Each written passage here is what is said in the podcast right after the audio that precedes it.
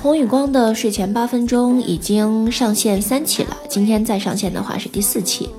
然后特好玩的是，嗯，在喜马拉雅里头的，嗯，点击率，反正三期节目加起来就是四十多吧，我觉得好好笑。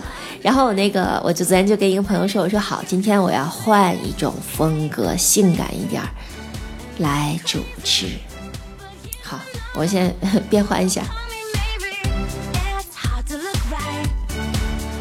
你的城市现在冷吗？我们这儿简直冷爆了，最高温度只有十六度，最低气温是零度啊！这么冷的天就应该出去吃火锅吧。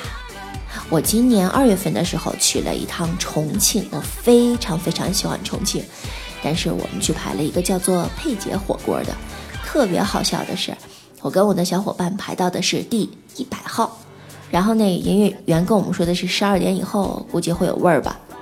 哎，不对，我觉得这感觉不对啊，这感觉不太性感。对不起，对不起，我重新来一下。你在的城市冷吗？我们这儿好冷啊！不知道这么冷的天气，有没有人可以帮你去暖被窝，或者是温暖你的心呢？如果没有的话，我们不妨来喝一杯香飘飘奶茶吧，或者德芙也好。那种只溶在口，不溶在手，只暖你心，不增你肉的小小甜蜜，会不会让你感到一丝幸福的感觉呢？当然，你还可以在睡前来收听童宇光的八分钟，在这儿，有和你一样睡不着的童宇光等着你，和你说说心里话，等你来哦。怎么样？这种风格啊，其实是在早几年的电台啊，类似于午夜档的《信语夜话》这类的节目里面比较受欢迎的。我当时呢是帮呃一个朋友做了很多很多的电台片头，然后我在里面的声音极其的唯美，就是这样。听众朋友们，你们好吗？又和你们见面了。窗外的星星还是一如既往的亮，你们呢？你看。窗外的星星还是一如既往的亮，你们呢？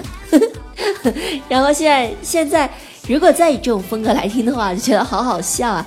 不过当年这个声音真的是比较标签的，呃，因为比较装嘛。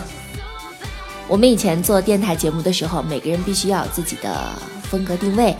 你看，呃，如果你自己的定位是某某姐姐，那你肯定就是，嗯，我愿意在这儿聆听你的心声。希望能够接到你的电话，这样吧。然后，如果你是一个美食节目的主持人，哎呀，到了这个饭点儿呀，我这肚子就饿得难受呀。今儿咱们到哪儿去找点好吃的呢？对吧？然后，如果你是一个音乐节目的主持人，你肯定就是嘿嘿嘿。听众朋友们，很高兴和你们见面了。今天呢，我们要带来欧美流行的几大金曲，大家做好准备了吗？一段广告之后，带你进入今天的十大金曲环节。如果啊，你是要做一个，呃，比如像是什么什么就业就业节目的主持人的话，你肯定是这样的。对，我知道您的电话号码是得得得得得得，您可以把您的这个要求再重新说一遍吗？方便我们收音机旁的朋友来听清。如果呢，你能去做一档有搭档的这种比较搞笑的这种的节目的话，那那就更棒了。我说那魏大头，你我看你今天怎么这状态不是太好啊？你没好好的那个准备吗？我今天中午吃辣椒吃多了，我这儿肚子难受的要死呀。哎，那要不这样的，我替你盯会儿班，你赶紧让你屁股先去吐一吐去。这是我我以前跟小搭档我们在一起的时候就会做的一个梗嘛。当时我们直接就说，如果你想去呢呢，那就是屁股想吐嘛。我们当时的一个梗很有意思。不过呢，电台的这个主持人已经离我的生活很呃，就是离开已经很多很多年了，因为中途换了非常非常非常多的工作。但是这个东西就有点像是骑自行车一样，你学会了。然后你即使很久很久不骑，你上去之后只要整调整一下，你仍然可以骑得很好。就像我现在坐在我的雅马哈话筒前，我的那个状态感还是一样的好。所以呢，就再以那种听上去感觉好肉麻、好矫情的声音作为今天的结束吧。再次感谢能够收听到这儿的朋友，这是童宇光为你带来的睡前八分钟，今夜好梦，晚安。